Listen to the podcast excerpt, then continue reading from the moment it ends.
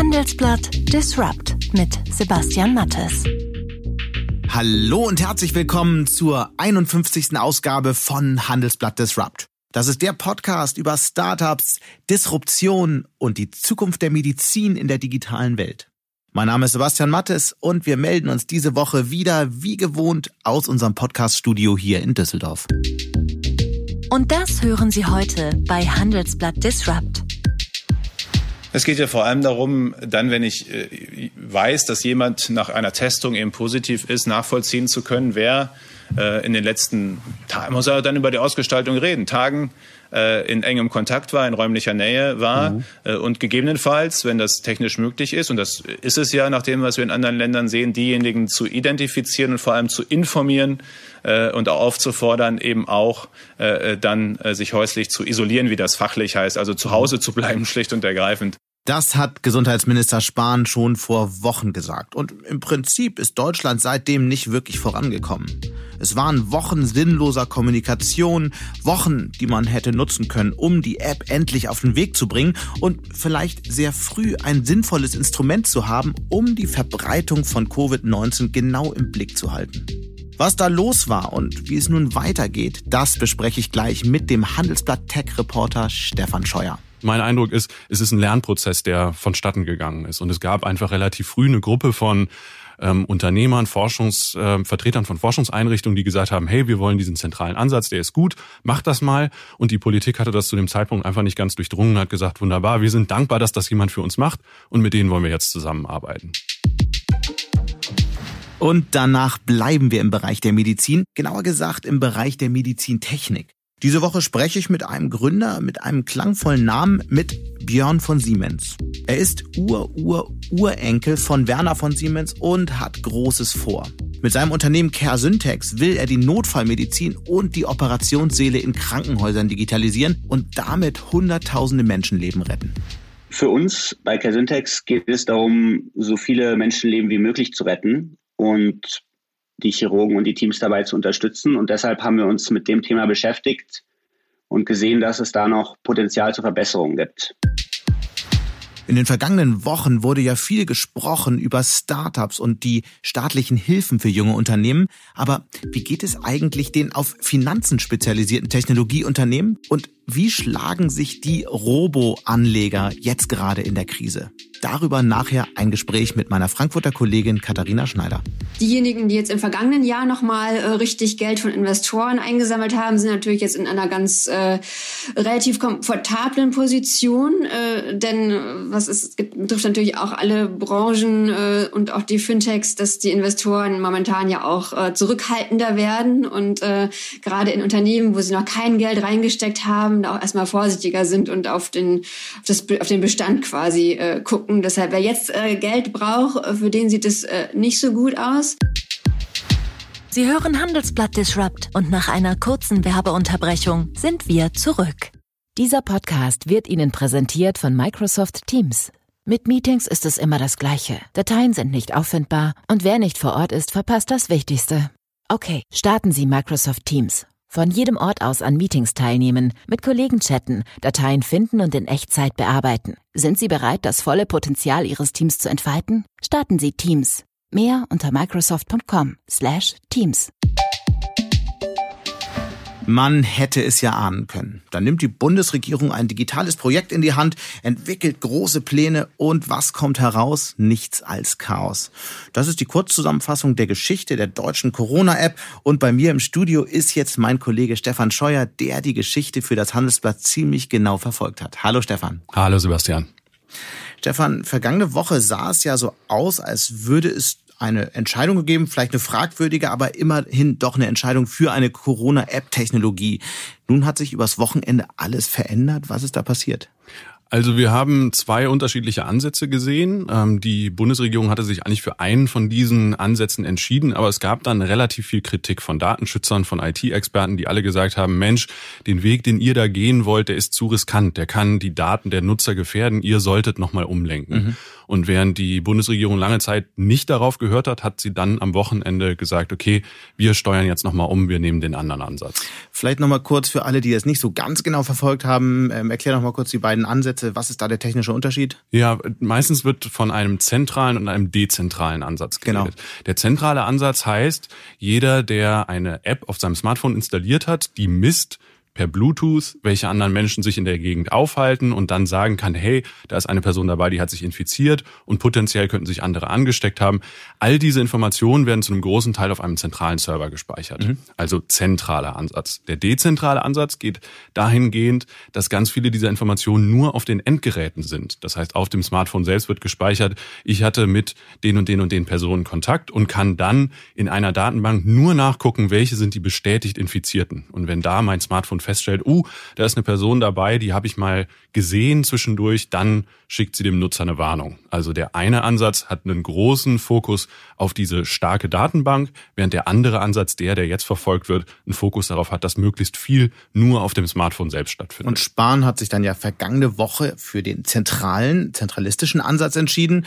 Ähm, warum? Das Argument zu der Zeit war, dass ein zentraler Ansatz viele Vorteile dadurch bringt, dass man dann diese Datenbank möglicherweise später auch noch für andere Dinge einsetzen kann. Denn wenn ich da nicht nur die Information über jemanden habe, der infiziert ist, sondern über alle möglichen Leute, die ähm, diese App auf ihrem Smartphone haben, dann ist natürlich viel mehr denkbar, was ich damit machen kann. Nur genau diese weiteren Möglichkeiten haben die Datenschützer auf den Plan gerufen, die gesagt haben, nein, nein, damit Leute bereit sind, sich so einen App auf ihrem Smartphone zu installieren, muss von vornherein klar sein, dass diese Daten niemals missbraucht werden können. Aber was ich nicht verstehe, ähm, warum wurde überhaupt so lange, ich meine, die, die Argumente sind ja überhaupt nicht neu. Ja, und warum äh, entscheidet man sich erst für eine Lösung und dann dreht man in der letzten Sekunde dann doch noch um, weil die Argumente, es sind ja nur die gleichen Argumente gekommen, die in den Wochen davor auch schon geliefert wurden. Mich überzeugt es noch nicht. Was ist da wirklich passiert am vergangenen Wochenende? Mein Eindruck ist, dass es eine extrem steile Lernkurve gibt, sowohl in der Politik als auch bei denjenigen, die jetzt genau diese Lösung am entwickeln sind. Denn ganz am Anfang haben alle gesagt, okay, um sowas nachzuverfolgen, da müssen wir GPS nutzen. Wir müssen den genauen Standort einer Person haben und müssen dann messen, waren andere Leute in der Gegend. Das führt dazu, dass das natürlich ein sehr weitreichender Eingriff in die informationelle Selbstbestimmung der Bürger ist. Denn wenn ich genau weiß, wo wer ist, kann ich natürlich ein Bewegungsprofil anlegen. Dann kam quasi der nächste Entwicklungsschritt, dass man gesagt hat, nee, eine viel bessere Idee wäre Bluetooth zu benutzen. Bluetooth weiß nicht, wo genau ich bin, aber Bluetooth kann feststellen, ist ein anderes Gerät in der Nähe. Das heißt, es gibt kein Bewegungsprofil, aber es gibt eine Liste von den Menschen, mit denen ich in den letzten 14 Tagen Kontakt hatte. Und genauso ging es peu à peu weiter. Die Idee, braucht man eine zentrale Datenbank? Wenn ja, welche Informationen müssen da rein? Also ich habe nicht den Eindruck, dass irgendwie irgendwie von Grund auf das Ganze irgendwie völlig falsch gelaufen ist. Mein Eindruck ist, es ist ein Lernprozess, der vonstatten gegangen ist. Und es gab einfach relativ früh eine Gruppe von ähm, Unternehmern, Forschungs, äh, von Forschungseinrichtungen, die gesagt haben, hey, wir wollen diesen zentralen Ansatz, der ist gut, macht das mal. Und die Politik hatte das zu dem Zeitpunkt einfach nicht ganz durchdrungen, hat gesagt, wunderbar, wir sind dankbar, dass das jemand für uns macht und mit denen wollen wir jetzt zusammenarbeiten. Und genau das Gefühl habe ich nämlich auch, weil, wie man ja jetzt hört, haben Google und Apple schon vor Wochen gesagt, dass dieser Ansatz mit ihnen nicht zu machen ist. Das heißt, das Argument, was man ja jetzt so zwischen den Zeilen hört, ähm, durch auf Druck von Google und äh, und Apple äh, hat man sich jetzt für die andere Lösung entscheiden müssen, ist ja völliger Blödsinn. Es war völlig klar, dass dieser zentralistische Ansatz mit denen nicht zu machen ist. Das Spannende bei Google und Apple ist natürlich, dass sich diese Unternehmen, die ja eigentlich sehr viel Kompetenz haben im Auswerten von großen Datenmengen, aber eben auch im ähm, Steuern von Endgeräten, dass sie sich ganz lange Zeit in dieser ganzen Debatte rund um Corona zurückgehalten haben. Denn die wissen natürlich auch, dass sie sich, wenn da was schief geht, richtig die Finger verbrennen können. Das, was Apple und Google jetzt getan haben, ist erstmal positiv zu sagen, hey, wir helfen euch, dieses Bluetooth-Signal richtig nutzen zu können. Denn das klingt so auf dem Papier so gut, ah ja, ich kann sehen, welche Geräte in der Nähe sind, aber es gibt unglaublich viel, was so ein Bluetooth-Signal beeinflusst. Was für eine Handyhülle ich habe, mhm. was für eine Hose ich trage, je nachdem, was für eine Wand ich habe. Also es könnte durchaus sein, dass ich ein Bluetooth-Signal vom Nachbarn empfange, einfach nur, weil es eine relativ dünne Wand in meiner Wohnung gibt. Und all diese Probleme müssen gelöst werden. Das heißt, es ist erstmal gut, dass da Apple und Google kommen. Dass die selbst natürlich jetzt sagen, alle Macht soll auf den Endgeräten liegen, die sie selber ja kontrollieren, ist natürlich auch logisch. Die wollen nicht unbedingt, dass sie sich mit vielen Regierungen und deren Serverinfrastruktur auseinandersetzen müssen. Sie wollen lieber, dass die Geräte, die eben Android benutzen oder iOS als Apple-Betriebssystem, dass die auch die ganze Macht haben. Noch ein anderes Thema überrascht mich, und zwar, dass eigentlich die ganze Zeit nur die Diskussion von einer einzigen App ist. Man könnte ja, das wäre technisch, wie ich höre, verhältnismäßig einfach möglich, auch mehrere Apps zulassen.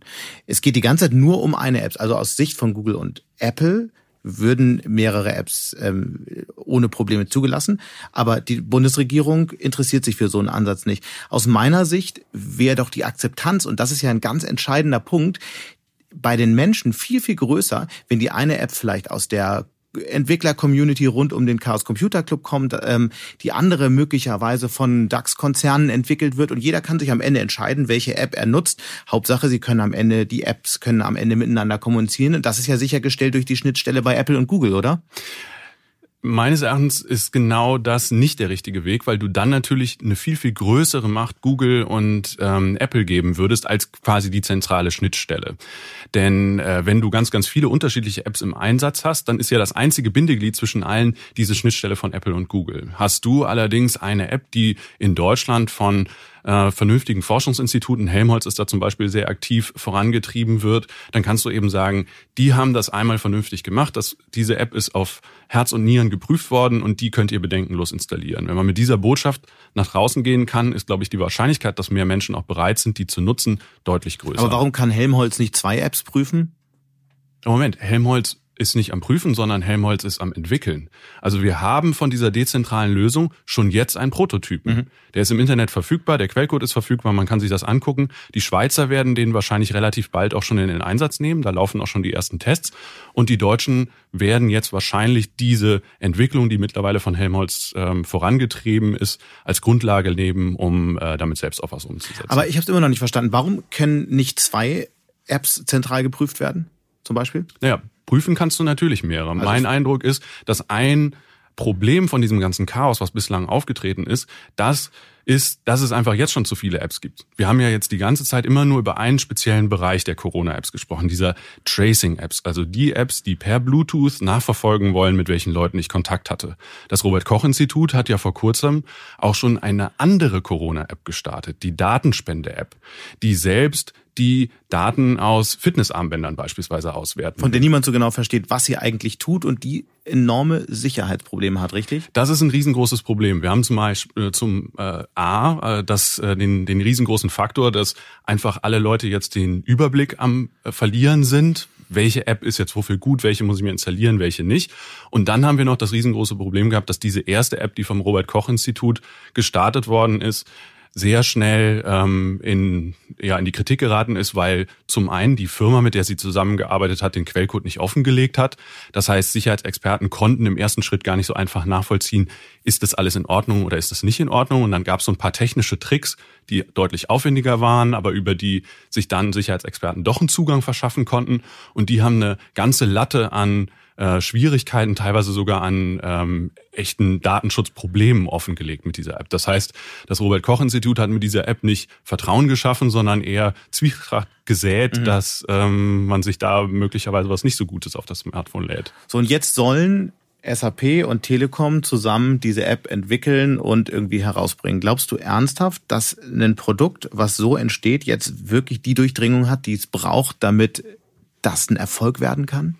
Ja, dieser Twist hat mich auch nochmal ganz schön überrascht. Also wir haben eine Reihe von Forschern, die sich zusammengeschlossen hatten, die dann sich zwar untereinander zwischendurch mal zerkriegt hatten, aber die dann zumindest auf dem Weg waren zu sagen, wir sind jetzt dabei, eine vernünftige App rauszubringen. Und jetzt auf einmal kommt die Bundesregierung und sagt, hm, wir trauen euch Forschern und euch Start-up-Leuten nicht zu, das richtig hinzukriegen. Wir geben euch jetzt mal zwei große DAX-Konzerne an die Hand, die zeigen euch jetzt mal, wie man eine vernünftige App baut. Die noch ehrlicherweise noch nicht so wahnsinnig großen Track-Record in erfolgreichen Apps haben, wenn ich das richtig erinnere. Genau, die Kompetenzen von Telekom und SAP sind sind in ihren Bereichen unbestritten.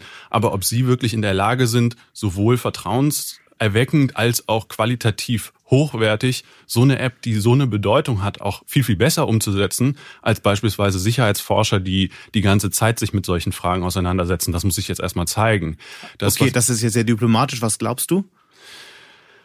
Äh, ganz ehrlich, ich hoffe, dass es funktioniert, denn es steht so unglaublich viel gerade auf dem Spiel. Ähm, das, was ich aus dem Telekom-Umfeld gehört habe, ist, dass die Telekom selbst gar nicht begeistert war, als sie ge gefragt worden ist, das zu übernehmen. Mhm. Denn das Image-Risiko für die Telekom ist natürlich immens. Wenn sie sich darum kümmern soll, diese App zu entwickeln und nachher funktioniert es nicht richtig, dann kreien das natürlich alle der Telekom an. Und wenn sie gut funktioniert, weiß ich nicht, ob die Telekom das für irgendwelche anderen Bereiche noch nutzen kann. Also meine Sorge ist, dass ähm, solange dieses ganze Chaos von der politischen Seite nicht gelöst ist, ist das Ganze auch nicht so einfach von Firmen, also ist der Karren von Firmen nicht so einfach aus dem Dreck zu ziehen. Von SAP hört man, habt ihr ja auch gehört intern, wie sind die zu dem Auftrag gekommen? Ähm, SAP hat relativ früh schon vor allen Dingen im Auswärtigen Amt aus der Patsche geholfen. Die hatten ja diese große Rückholaktion, bei der ganz, ganz viele Deutsche im Ausland äh, gestrandet waren mhm. und sich dann auf so einer Website eintragen konnten, um dann zurückgeflogen zu werden. Und diese Website, dieses Portal ist zusammengebrochen und SAP hat da in kurzer Zeit dann eine neue Lösung programmiert, ähm, die auch relativ gut funktioniert hat. Aber der technische Aufwand, vor dem wir stehen, so eine App auf Millionen von Smartphones. Das ist halt was anderes als eine Website zu programmieren. Ja, ich glaube, das ist bis heute noch niemandem klar. Wenn ich mal in meinem Verwandtenkreis gucke, wir müssen etwa 60 Prozent der Menschen davon überzeugen, diese App auf dem Smartphone zu installieren. Dann muss jeder das Smartphone die ganze Zeit mit sich durch die Gegend tragen. Du musst danach schauen, dass Bluetooth aktiviert ist, dass dein Handy vollständig geladen ist, dass du in der Lage bist, diese App zu installieren, dass du in der Lage bist, ein Update zu installieren. Ich habe viele Leute bei mir in der Familie, die haben ein Problem, wenn ich ihnen sage, installier doch mal eine App. Dann kommt als Rückfrage, was ist denn eine App? Oder wie installiere ich denn was? Und solange sich die Diskussion immer nur auf eine kleine Gruppe von Menschen, die technikversiert sind, beschränkt, ist das alles mhm. okay. Aber wir brauchen die 60 Prozent, damit so eine App wirklich erfolgreich sein kann. Und diese 60 Prozent hinzukriegen, ist unglaublich schwierig. Das Zweite, was wir dann vermutlich sehen werden, ist, wenn die App vernünftig ausgerollt ist, ist es gut möglich, dass man häufiger falsche Benachrichtigungen bekommt. Denn ich erfahre ja nicht, wer infiziert war. Ich erfahre nur über die App, ah, du hattest Kontakt zu einem Infizierten, geh mal zwei Wochen in Quarantäne. Wenn das mal passiert, dann wirst du wahrscheinlich am Anfang noch in Quarantäne gehen. Wenn das häufiger passiert, du aber nie so ein Gefühl hast, war das vielleicht doch wieder nur so ein falsches Bluetooth-Signal, weil es irgendwie der Nachbar in der Wohnung nebenan war, zu dem ich ja sowieso nie mhm. Kontakt hatte, dann ist die Gefahr, dass du irgendwann auch die App als nicht mehr nützlich empfindest, ähm, sehr, sehr groß. Und deswegen war es vielleicht dann doch ein Fehler von der Bundesregierung, dass sie mit dieser Entscheidung jetzt und diesem merkwürdigen Move Richtung Telekom und SAP jetzt die komplette Entwicklergemeinde gegen sich aufbringt, die ja durchaus eigentlich die Kompetenz und möglicherweise technische Lösungen für genau dieses Problem mitbringen könnten. Ich muss ehrlich sagen, ich finde, bislang ist es auch ein Armutszeugnis für die ganze Entwickler-Community. Denn ähm, sie haben es nicht geschafft, sich vernünftig zusammenzuschließen und eine vernünftige Lösung von sich aus hervorzubringen bringen. Wir haben ja gerade nur über zwei Apps gesprochen. Es gibt eine unglaublich große Zahl von kleinen Startups, von Zusammenschlüssen von Startups, von Zusammenschlüssen auch von größeren Firmen, die alle an irgendwelchen Apps ähm, rumdoktern. Mhm. Es ist nicht gelungen, all diese Kompetenzen, diese, diese Kapazitäten zusammenzuschließen, sich einmal an einen runden Tisch zu setzen und zu sagen, in diese Richtung laufen wir. Viele der Unternehmen sind sehr schnell jetzt staatliche Unterstützung zu fordern, ähm, Gelder zu fordern von Regierungsseite. Sie sind aber selbst nicht in der Lage, sich vernünftig zu koordinieren. Das ist meines Erachtens auch ein Problem, was die Digitalverbände angeht. Die stehen die ganze Zeit am Spielfeldrand und sagen, oh, das geht alles nicht schnell genug. Aber dass mal einer der Verbände sich hingesetzt hätte und gesagt hätte, okay, wir holen alle an einen Tisch und wir gucken jetzt, dass wir diese ganzen Anstrengungen koordinieren, hat niemand getan. Es ist immer billig, vom Außen zu kritisieren, dass alles nicht gut läuft, sich hinzusetzen und sowas richtig auf die Straße zu bringen, ist deutlich schwieriger. Das stimmt, aber wir stehen ja jetzt auch hier von außen. Dann vielleicht aber die Frage, was lernen wir eigentlich aus dieser, aus dieser ganzen Gemengelage über die Digitalisierungskompetenz in Deutschland? Mm, also ich glaube, dass für mich als jemand, der lange in China gearbeitet hat und der gesehen hat, welche staatlichen Zugriffe dort erfolgen, auch gerade in solchen Krisenzeiten, war es erstmal positiv zu sehen, dass viele gesagt haben, Mensch, wenn wir sowas aufsetzen, dann wollen wir, dass das von Anfang an vernünftig funktioniert und dass wir nicht mehr Daten bereitstellen als unbedingt nötig. Das finde ich erstmal gut. Ich glaube, es gibt eine Chance, dass wir zeigen können, dass sowas gut in Europa und gut in Deutschland funktionieren kann, ohne dass wir jetzt ein Instrument für einen autoritären Überwachungsstaat Aber auf dem. Weg dahin haben wir viele Wochen verloren. Genau. Also ich glaube, was zum Beispiel klar ist, ist, auf Seiten der Bundesregierung gibt es niemanden, der das vernünftig koordiniert. Diese alte Diskussion darüber, dass wir ein Digitalministerium brauchen, ist jetzt dringender denn je. Warum ist das halt nicht? jemand, der die Materie richtig versteht?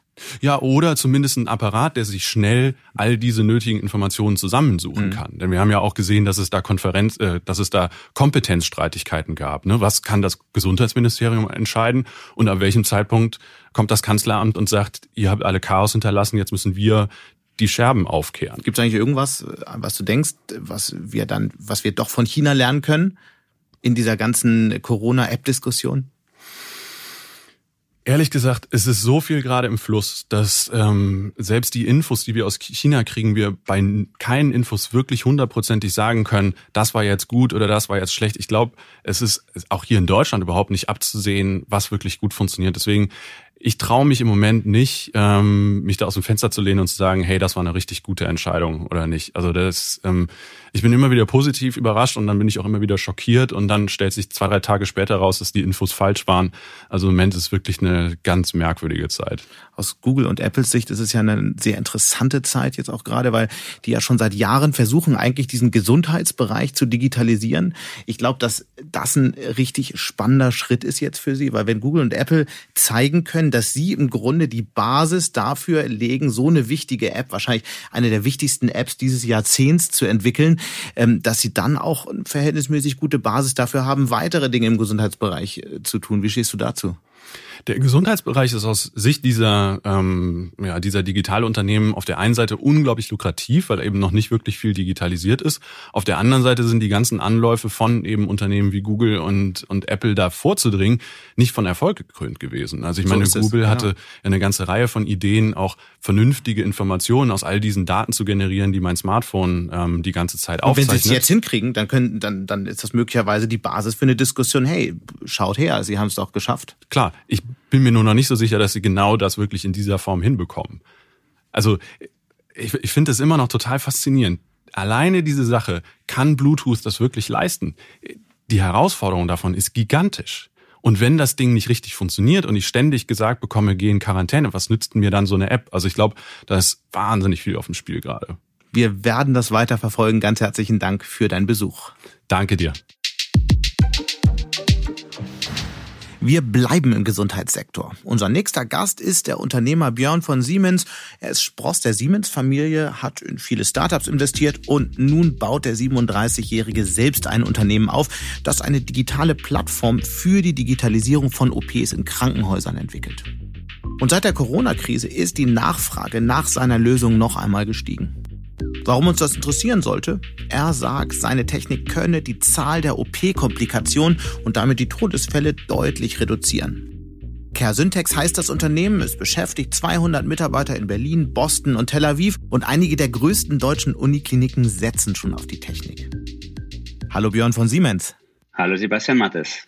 Sie bauen ja mit Care Syntax eine Software auf, die sowas ist wie ein Betriebssystem für OP-Säle und die Notfallversorgung von Krankenhäusern. Das ist ja ein ziemlich spezielles Thema. Was ist denn das Problem? Warum muss man den OP überhaupt digitalisieren?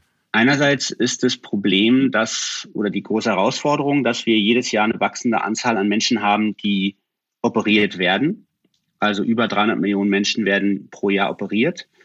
Und andererseits werden die Eingriffe immer komplexer und immer spezifischer. Mhm. Und dabei werden, wird der Patient dann von unterschiedlichen Systemen beobachtet. Ähm, der Chirurg benutzt unterschiedliche Systeme, um den Patient zu behandeln.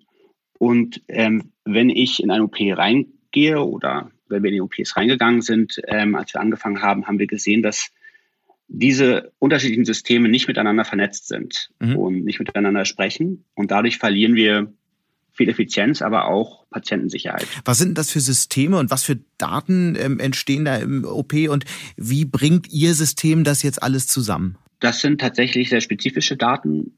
Es sind einerseits die medizinischen Informationen zum Patienten, also Blutwerte ähm, aus der Anästhesie, die, Medikament, die Medikation, ähm, die digitale Patientenakte, also die Patientenhistorie. Und dann sind das Echtzeitdaten aus dem operativen Geschehen, also wie wurde eine Maschine oder wie wird eine Maschine positioniert, um den Patienten zu behandeln?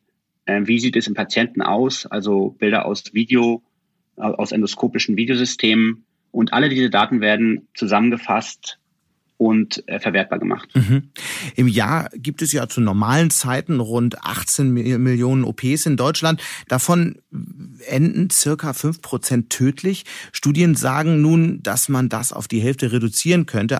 Dazu soll ja auch Ihre Software beitragen. Erklären Sie doch mal, wie genau das funktionieren soll. Ja, das ist tatsächlich so, dass also ähm, der OP ein sehr risikoreicher Ort ist und unsere Software macht es einerseits möglich, nach der OP wie in einem Flugschreiber die Daten zu analysieren, die entstanden sind. Das mhm. heißt also, wenn es einen Ausgang ging, ähm, gab der OP, der nicht optimal war, kann man also zurückgehen in der Zeit und schauen, was ist wirklich passiert anhand von Videos, anhand von den Gerätedaten. Einerseits. Andererseits kann man auf Basis von diesen Daten auch Applikationen entwickeln und Software entwickeln, die dann im Prozess des Operierens das Team unterstützt, Fehler zu vermeiden. Komplikationen zu vermeiden. Okay, wie, wie könnte das, das aussehen? Also macht. stellen wir uns mal so eine Operation vor, die sehr, sehr kompliziert ist. Ich bin der Chirurg. Was macht die Software dann genau? Wie hilft die mir?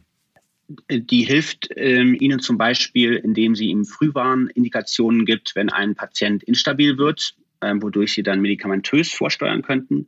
Sie hilft Ihnen aber auch wie so eine Art, ähm, wie nennt man das auf Deutsch, der Assistent, der einen äh, schützt, dass man nicht falsch abbiegt, der tote Winkelassistent ähm, sie dabei unterstützt, ähm, Fehler zu vermeiden, ähm, während sie ähm, ähm, ja während sie einen Patient schneiden oder ähm, dort die Operationen durchführen. Es gibt eine Warnung, dass sie in diesem Moment eben die OP nicht so weiterführen, sondern zum Beispiel die Kamera repositionieren müssen. Und mhm. das sind einfache Hinweise, äh, die wir zunächst geben, aber das können eben entscheidende Hinweise sein, weil man ansonsten eine, einen Nerv treffen könnte oder eine Vene treffen könnte ähm, und das dann beim Patienten äh, zu Schaden führt. Und mit jeder Operation lernt das Care-Syntax-System ja dazu, richtig? Das System lernt prinzipiell nur dazu, wenn das Krankenhaus und der Patient eingewilligt hat, dass wir die Daten auch verwerten dürfen. Ähm, aber wir haben tatsächlich mit vielen Krankenhäusern diese äh, Data Sharing Agreements oder diese Datenaustauschverträge abgeschlossen und dann lernt das System mit jeder OP dazu. Okay. Und wie wird das System dann im OP gesteuert? Ich habe von einem digitalen Cockpit gelesen. Wie funktioniert das? Das System wird im OP durch ein digitales ähm, Cockpit gesteuert. Da gibt es eine Software, die ist app-basiert. Ähm, die können Sie auch als Chirurg dann und als Team auf Ihre Anforderungen kon äh, konfigurieren. Und ähm, da durch dieses Cockpit können Sie dann auf die Informationen zugreifen, einerseits die im OP generiert werden, aber auch auf die vorgelagerten und nachgelagerten Informationen. Also man kann sich das so vorstellen, dass ähm, normalerweise der OP so eine Blackbox ist, wo der Patient reinkommt und ähm, dann dort ähm, operiert wird aber die vorgelagerten und nachgelagerten Schritte nicht wirklich mit der Datenplattform integriert werden. Und das ermöglichen wir eben durch unsere, unsere Software und durch unsere Platten, Datenplattform, mhm. ähm, dass man da einen, einen, ja, einen Zugriff hat auf vor- und nachgelagerte ähm, Informationen um den Patienten optimal zu behandeln. Technisch klingt das ja alles ähm, ganz spannend und reizvoll. Ich frage mich nun, gibt es irgendwelche Zahlen, die belegen, dass das äh, wirklich diesen Erfolg bringt? Sie versprechen ja wirklich, die Zahl der Komplikationen in Operationen sehr deutlich zu senken. Können Sie das in irgendeiner Form belegen oder ist das erstmal reines Marketing? Das ist bereits in vielfältigen Studien, auch wissenschaftlichen Studien belegt worden, ähm, dass man durch konsequente Durchführung nach dem Goldstandard und ähm, nach den Prozessschritten oder Ablaufschritten die Wahrscheinlichkeit von Komplikationen stark verringern kann. Also ähm, das, das ist sozusagen wissenschaftlich belegt und das wird durch unser System eigentlich nur nachgehalten beziehungsweise digitalisiert. Also anstelle von ähm, Papier wird hier, äh, werden hier digitale Checklisten durchgeführt, anstelle von Empfehlungen ähm, oder Wissen des Arztes wird eben auch so eine Art virtueller Assistenzarzt dazu in den OP gebracht, der das Team unterstützt und vor allem Fehler vermeidet. Und der dann zum Beispiel Nadeln zählt, die man bei der Operation benutzt hat, damit man sie anschließend nicht im Körper des Patienten vergisst. Oder wie muss ich mir das vorstellen? Ganz genau. Da kann man solche Garantielösungen anbieten, ähm, die, die, die es ermöglichen, dass man nichts im Körper des Menschen vergisst, dass man nicht an der falschen Stelle operiert oder auf der falschen Seite operiert, weil nachgehalten wird durch das System, dass bestimmte Prozessschritte durchgeführt wurden, ohne, ohne die es dann nicht weitergeht. Also das bedeutet, dass dann ähm, der, der OP, die OP wird angehalten, bis eben klargestellt wurde, ist es der richtige Patient, wird er am richtigen Ort operiert, bevor es losgeht. Und dann nach der OP wird eben geschaut, mit einem Foto und mit einer maschinellen Analyse des Fotos sind auch wirklich alle Instrumente, die in der OP eingesetzt wurden, wieder aus dem Patienten entfernt worden. Und das System bietet außerdem noch den Fernzugriff auf die Operation beziehungsweise die Möglichkeit, jemandem digital, dem Operateur digital über die Schultern zu schauen. Wofür ist denn das notwendig? Das ist ähm, einerseits notwendig, um in, sag ich mal, schwierigeren Situationen zusätzliches Wissen in den OP reinzuholen. Also wenn es sich um einen ähm, ja, einen Ausnahmefall handelt, kann man vielleicht einen Spezialisten dazuschalten, der sich in diesem Bereich besonders gut auskennt. Und die zweite Möglichkeit, das zu nutzen, ist für die Ausbildung und Weiterbildung von Ärzten und Chirurgen. Auch da ist es so, dass wir einen großen Nachholbedarf haben, ähm, was die Anzahl von Chirurgen angeht. In vielen Ländern, jetzt nicht unbedingt in Deutschland, aber in vielen anderen Ländern. Und diese Ausbildung muss sich eben beschleunigen. Und um das skalierbar zu machen, kann man eben auch so eine Technologie einsetzen, ähm, indem man das in, in den Hörsaal oder in andere Bereiche streamt und dann auch die Möglichkeit gibt, Fragen zu stellen etc., ohne dass die Studenten in den OP-Saal rein müssen, was im Übrigen dann auch wiederum die Infektions, das Infektionsrisiko verringert. Sie wollen ja Kliniken auch helfen, jetzt in der Corona-Krise äh, ihren Betrieb besser zu organisieren. Was bieten Sie konkret für eine Softwarelösung an, damit die Kliniken effizienter arbeiten können, jetzt in dieser schwierigen Situation? Ja, also wir haben uns ja viel in diesem Podcast über das Thema OP ähm, intraoperativ unterhalten, also was passiert während der OP. Wo wir eigentlich herkommen, ist eher aus der Effizienz, ähm, aus einer Effizienzlösung, wo wir OPs ähm, einfacher und schneller machen ähm, und auch das OP-Management mit besseren Daten versorgen, um ähm, Prozesse und Abläufe zu vereinfachen. Mhm. Und diese Lösung kann Ihnen einerseits bei der Priorisierung der Patienten helfen, also wer sollte als erstes operiert werden. Dann kann die Software. Anhand von medizinischer helfen, Notwendigkeit oder? Genau, anhand von medizinischer Notwendigkeit, aber auch anhand der Verfügbarkeit von, ähm, von bestimmten entweder Räumlichkeiten oder Personal ähm, oder Geräten. Mhm. Und dann kann es Ihnen im Alltag oder hilft es Ihnen im Alltag dabei, die Abläufe reibungsloser zu gestalten und zu erkennen, wenn es eine Verzögerung gibt oder wenn auch vielleicht etwas schneller ähm, vonstatten geht, als es geplant war, um die Auslastung optimal auszusteuern. Wir sehen, dass man zwischen 10 und 25 Prozent mehr Kapazität unterbringen kann je nachdem, wo das Haus startet und natürlich auch, was es für Möglichkeiten gibt. Mhm. Wie viele Kliniken setzen denn generell Systeme von Ihnen schon ein? Wir haben in der einen oder anderen Form installierte Systeme in über 1000 Kliniken. Das sind ähm, Kliniken in, in Deutschland, in Frankreich, ähm, in UK, in Spanien, Italien. Ähm, wir sind auch in, in Japan stark vertreten durch unseren Partner Mitsubishi Corporation und in den USA haben wir in den äh, letzten Jahren auch verstärkt ausgebaut und auch eine Akquisition gemacht. Dadurch sind wir da auch in, in mehreren hundert Krankenhäusern vertreten.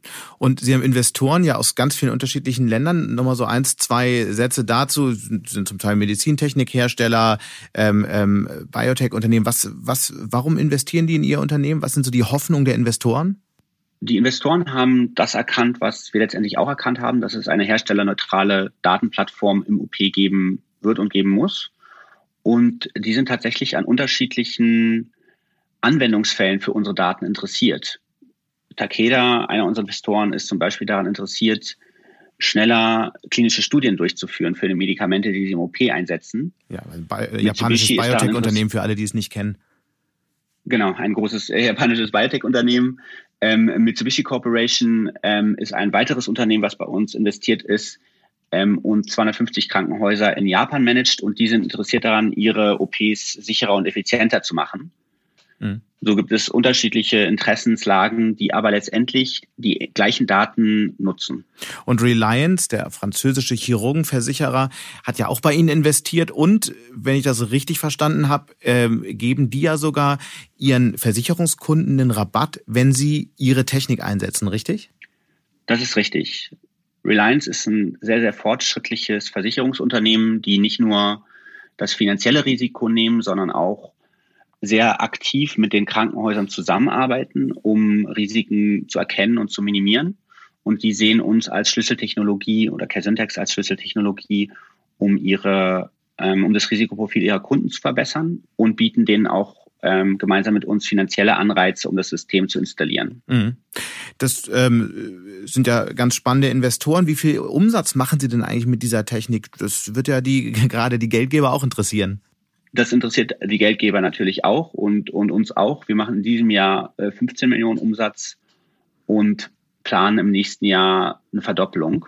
Das ist ja dann doch überraschend wenig eigentlich für ein Unternehmen, das wie viele Mitarbeiter? 200, glaube ich, ähm, hat in, in Deutschland, den USA und Israel. Äh, warum ist es nicht schon viel mehr, vor allem wenn Sie 1000 Kliniken mit Technik beliefern? Das ist einerseits nicht mehr, weil wir ähm, auch was die Mitarbeiter angeht, sehr stark in Forschung und Entwicklung investieren mhm. und ähm, mit dem Vertrieb erst seit einigen Jahren wirklich angefangen haben. Und andererseits ist es so, dass man auch erstmal in die Kliniken hineinkommen muss und sie von einem, ähm, von der Lösung überzeugen muss, von dem Wert der Lösung überzeugen muss. Und das haben wir in den letzten Jahren aufgebaut, uns eine Reputation aufgebaut.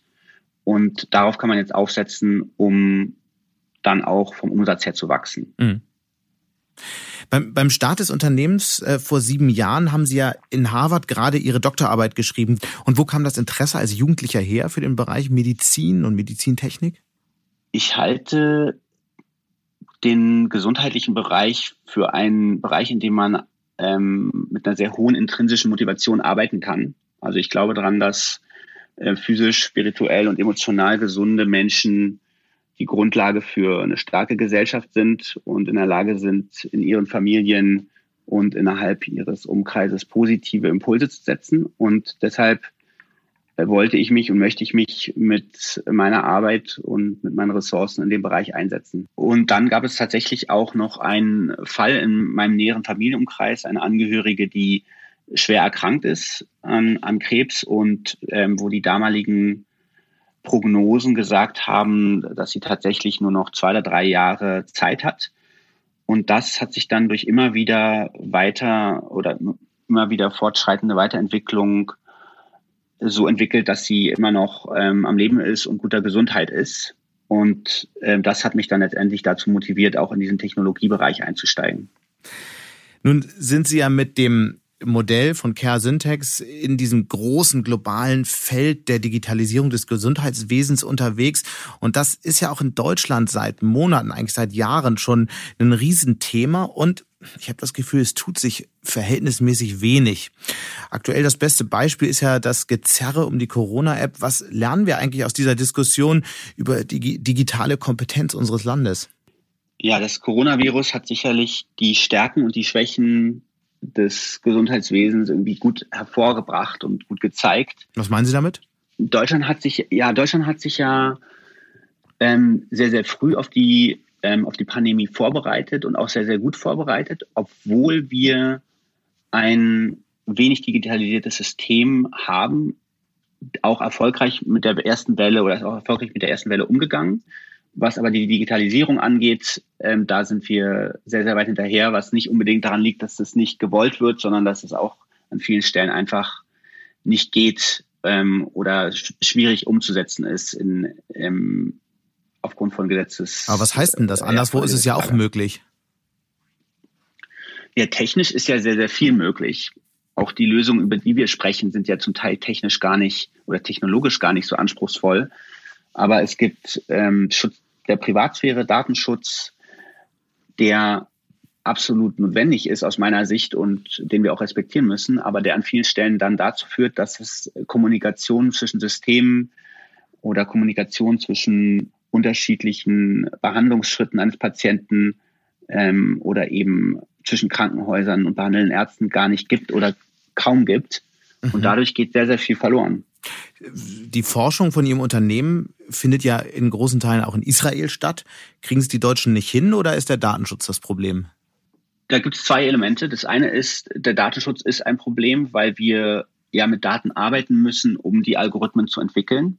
Das, und dazu muss man auf die Daten zugreifen. Man muss auch auf großvolumige Daten zugreifen, selbst wenn sie anonymisiert sind.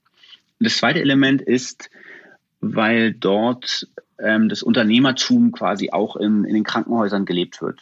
Fieber Medical, mit denen wir zusammenarbeiten, ähm, die haben in den letzten Jahren über zwei Milliarden Dollar mit Lizenzeinnahmen verdient, weil sie gemeinsam mit Unternehmen ähm, Algorithmen oder in diesem Fall Pharmazieprodukte oder Biotech-Produkte entwickelt haben. Und das steht da ganz hoch auf der Agenda und daran hat man da Interesse, weil man diese Gelder natürlich dann auch wiederum für andere Zwecke innerhalb des Krankenhauses einsetzen kann. Was ist das für ein Unternehmen für alle, die es nicht kennen?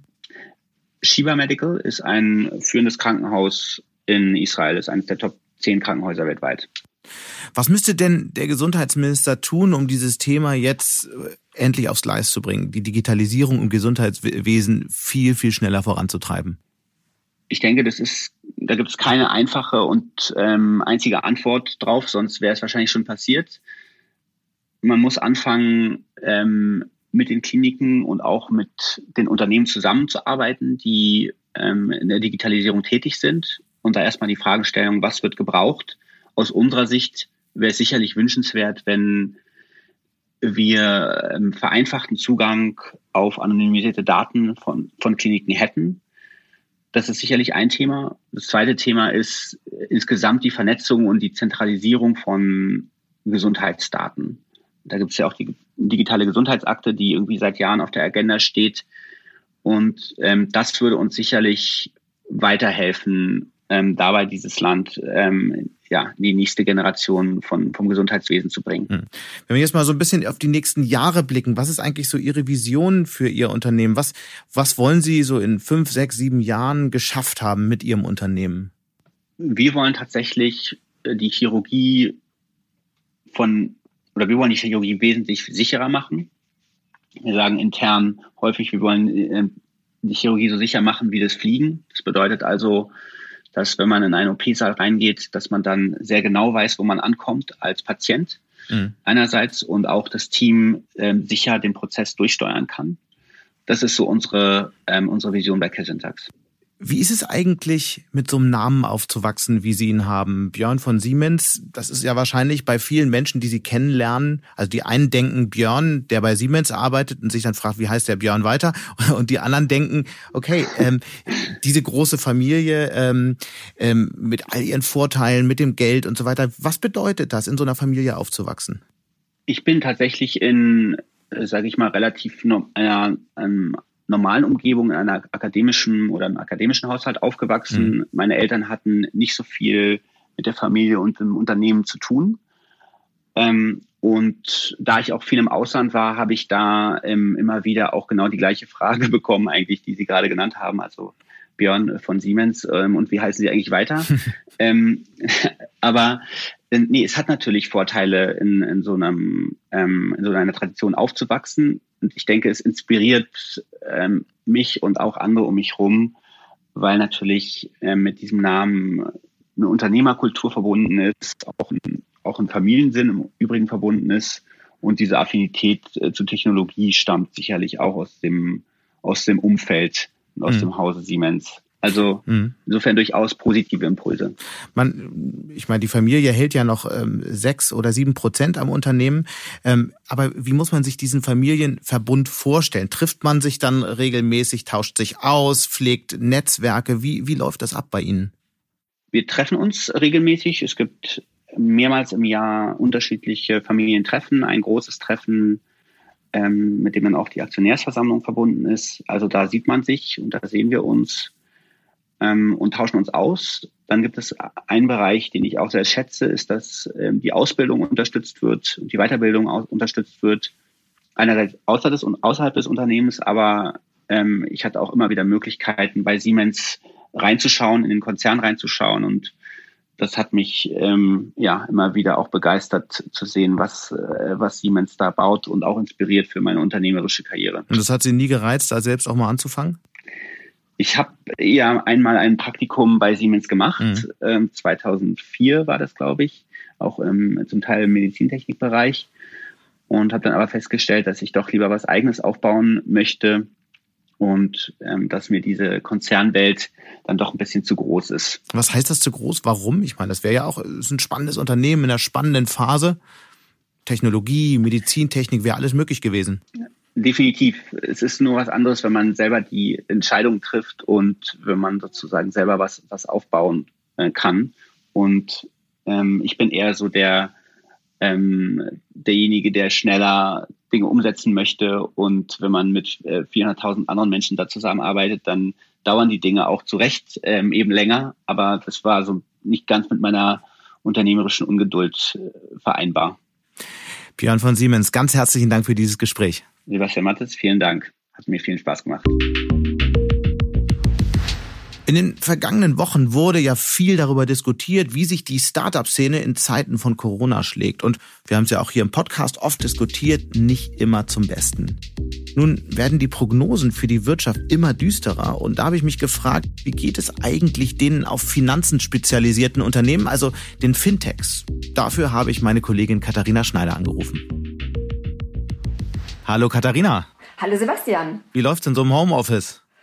Ja, ganz gut. Mittlerweile habe ich mich dran gewöhnt. Unsere Technik äh, funktioniert auch ganz gut. Also nur die Kollegen und äh, den Austausch mit äh, Leuten mal so auf dem Kaffee und das Besuchen von Konferenzen, das, das fehlt schon.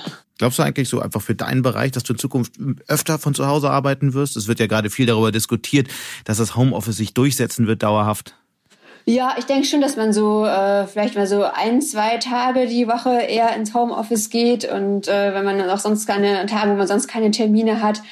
Aber dass man so komplett ins Homeoffice wechselt auf Dauer, äh, das glaube ich eher nicht das ist ja eigentlich gar nicht so richtig unser Thema heute, denn wir wollten uns ja über Fintechs unterhalten. Es wurde ja viel gesprochen über Startups und äh, dass die in Schwierigkeiten sind und wie Hilfspakete aussehen können. Da wurden jetzt große Entscheidungen getroffen. Wie geht's denn eigentlich, habe ich mich gefragt, den Fintechs jetzt in der Krise? Ja, das ist ja unterschiedlich. Also was man sagen muss, die Umstellung auf äh, die Arbeit im Homeoffice ist äh, vielen von denen äh, wahrscheinlich viel besser gelungen als in etablierten Unternehmen, denn äh, die hatten ohnehin schon die nötigen Technologien und äh, sind es auch gewohnt, über Kanäle wie Slack äh, zu kommunizieren. Ähm, was das Geschäft angeht, äh, da ist es um einige doch äh, recht ruhig geworden in den vergangenen Wochen. Da gab es äh, weniger Erfolgsmeldungen, als äh, man sonst gewohnt war. Ähm, es gibt auch so ein paar, die sich ganz gut auf die Krise eingestellt haben und jetzt mit neuen Produkten kommen, zum Beispiel solche Gutscheinportale für, für Restaurants, die, die gerade geschlossen sind. Andere äh, richten sich jetzt zum Beispiel an, an Firmenkunden und helfen denen, äh, Corona-Hilfen äh, zu beantragen mhm. oder da durchzublicken. Also ist sehr unterschiedlich. Nenn mal ein paar Namen. Bei den Gutscheinportalen ist es zum Beispiel äh, OptioPay und bei den Firmenkunden hatte ich jetzt äh, zum Beispiel an Penta und Contest gedacht. Mhm. Das heißt, wie geht's den Fintechs insgesamt jetzt in der Krise? Die spüren ja schon die Krise, aber haben sie auch diese existenziellen Sorgen wie die anderen Startups? Ja, zum Teil schon. Also diejenigen, die jetzt im vergangenen Jahr nochmal äh, richtig Geld von Investoren eingesammelt haben, sind natürlich jetzt in einer ganz äh, relativ komfortablen Position. Äh, denn äh, was es betrifft natürlich auch alle Branchen äh, und auch die Fintechs, dass die Investoren momentan ja auch äh, zurückhaltender werden mhm. und äh, gerade in Unternehmen, wo sie noch kein Geld reingesteckt haben, da auch erstmal vorsichtiger sind und auf den, auf, das, auf den Bestand quasi äh, gucken. Deshalb, wer jetzt äh, Geld braucht, äh, für denen sieht es äh, nicht so gut aus. Ähm, auf der anderen Seite gibt es natürlich auch so Beispiele wie die Smartphone-Bank N26. Die haben ja im vergangenen Jahr äh, stolze ungefähr 470 Millionen Dollar eingesammelt. Ja. Und trotzdem haben sie jetzt 10 Prozent ihrer Mitarbeiter in, in Kurzarbeit geschickt, ähm, weil sie eben ähm, weniger Einnahmen haben. Das ist äh, diese ganz interessante Entwicklung, dass ja äh, mehr Leute momentan äh, mit Karte bezahlen äh, und äh, weil sie Angst haben, Bargeld anzufassen oder irgendwie auch aus, aus Respekt der der äh, äh, Mitarbeiter an den Kassen gegenüber. Aber äh, trotzdem äh, fallen halt solche hohen Ausgaben wie zum Beispiel für Reisen und äh, für Flüge, die fallen weg. Deshalb haben solche Unternehmen wie N26 oder auch viele Fintechs, die sich so im Zahlungsverkehr tummeln, gerade weniger Einnahmen als, mhm. als in der Vergangenheit. Welche, kann man das sagen, welche Unternehmen sind die, die vielleicht sogar gestärkt aus dieser Krise rausgehen und, und, und, und welche, und welche Bereiche werden eher geschwächt jetzt gerade? Mhm. Also alles, was natürlich mit Reisen zu tun hat, das ist eher äh, nicht gut. Also auch solche, solche Anbieter, die sich auf äh, Hilfe bei, bei Dienstreisen und sowas spezialisiert haben oder insgesamt auch private Reisen, äh, die stehen jetzt äh, nicht gut da. Mhm. Ähm, egal welcher, welcher Bereich es ist, diejenigen, die es schon geschafft haben, wirklich so ähm, Umsätze zu generieren und ein Geschäftsmodell haben, wo sie bei von jedem Kunden schon Geld bekommen, die stehen jetzt auf jeden Fall besser da, weil sie weniger abhängig von, von Investorengeldern sind. Mhm. Und das ist zum Beispiel auch äh, bei, bei N26 ja der Fall, dass die es noch nicht geschafft haben, äh, wirklich den Großteil der Kunden in, in so ein bezahltes Kontomodell äh, reinzukriegen. Mhm. Und ähm, deshalb diejenigen, die jetzt zum Beispiel auch äh, ja, auch die, die Robo-Advisor, die jetzt äh, wirklich dann pro Ver, äh, Euro verwaltetem Vermögen dann eine bestimmte Gebühr bekommen, ähm, die werden langfristig erstmal besser dastehen. Weil man mal denen auch wieder sagen muss, na ja, die werden kurzfristig erstmal jetzt ein bisschen runter, äh, weil natürlich das verwaltete Vermögen jetzt insgesamt etwas ähm, sinkt.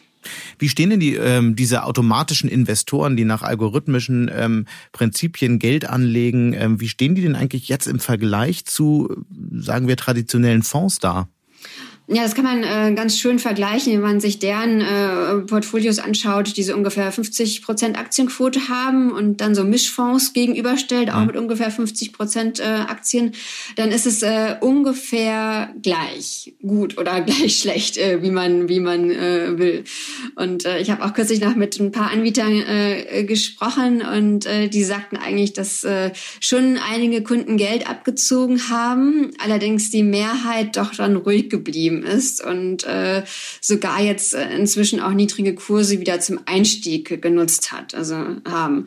Also so ähm, insgesamt denke ich, werden die dann doch ganz, ganz gut durch die Krise kommen.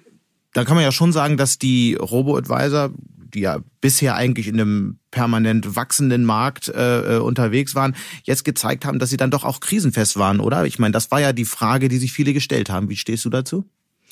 Ja, auf jeden Fall. Also die Erwartungen, die manche vielleicht hatten, Robo klingt ja immer so, als ob da sehr viel automatisch auch, äh, auch viel hin und her gehandelt würde.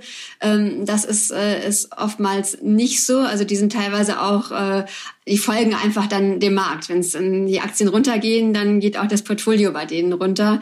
Äh, und die Erwartung, dass die irgendwie schon extrem ausgefeilte künstliche Intelligenz-Tools haben und das alles vorhersehen, äh, die war natürlich von Anfang an überzogen. Mhm. Aber was man schon sagen muss, ist, dass die, dass die wohl das Krisenmanagement ganz gut hinbekommen haben und auch äh, rechtzeitig so auf äh, äh, Telefon- und E-Mail-Kontakt mit ihren Kunden gesetzt haben, um die dann auch zu beruhigen. Und wenn es natürlich schon keine, äh, keine Büros gibt, wo die Kunden hinkommen können und fragen können, was ist denn los, dann haben die zumindest die Kommunikation auf dem Wege äh, wohl ganz gut hinbekommen bekommen. Wir haben gelernt, dass Startups, die an jeder Transaktion Geld verdienen, besser aufgestellt sind für die nächste Zeit. Ähm, wir haben über Robo-Advisor gesprochen. Wenn du jetzt mal auf die nächsten Monate schaust, welche Entwicklung sollte man denn noch im Blick behalten? Für was interessierst du dich gerade am meisten? Also ich äh, finde es auf jeden Fall spannend äh, zu beobachten, wie sich die Konsolidierung in den nächsten äh, Monaten so weiterentwickeln wird. Also wir haben ja in den letzten äh, ein, zwei Jahren schon gesehen, dass äh, die Zahl der Fintechs in Deutschland zuletzt auf ungefähr 900 gestiegen mhm. ist. Und das sind natürlich auch äh, nicht alles Unternehmen, die komplett unterschiedliche Sachen machen. Da sind viele dabei, die im Prinzip äh, genau das Gleiche anbieten, in, in, mit Nuancen quasi. Und äh, da denke ich schon, dass sich dann wirklich die Besten durch durchsetzen werden oder halt diejenigen, die dann am besten finanziert sind, die am anpassungsfähigsten sind, das äh, Geschäftsmodell irgendwie noch äh, an die Krise äh, anpassen können und damit auch irgendwie noch Umsätze generieren können. Katharina, ganz herzlichen Dank. Sehr gerne. Und das war's dann auch schon wieder mit Handelsblatt Disrupt. Diskussionen über die Themen des Podcasts führen wir seit einigen Wochen auch bei LinkedIn. Dafür haben wir eine LinkedIn-Gruppe gestartet, die Sie ganz einfach unter dem Schlagwort Handelsblatt Disrupt finden. Wenn Ihnen unser Podcast gefallen hat, hinterlassen Sie immer gerne eine Bewertung bei Apple Podcasts oder schreiben Sie mir. Die Kontaktdaten finden Sie wie immer in den Show Notes. Dank an dieser Stelle auch für die Unterstützung von Alexander Voss und Migo Fecke und Regina Körner von professionalpodcast.com, dem Dienstleister für Strategieberatung und Podcastproduktion. Wir melden uns nächste Woche Freitag wieder. Bis dahin wünsche ich Ihnen eine gesunde Woche und schöne digitale, aber natürlich auch analoge Zeiten. Ihr Sebastian Mattes.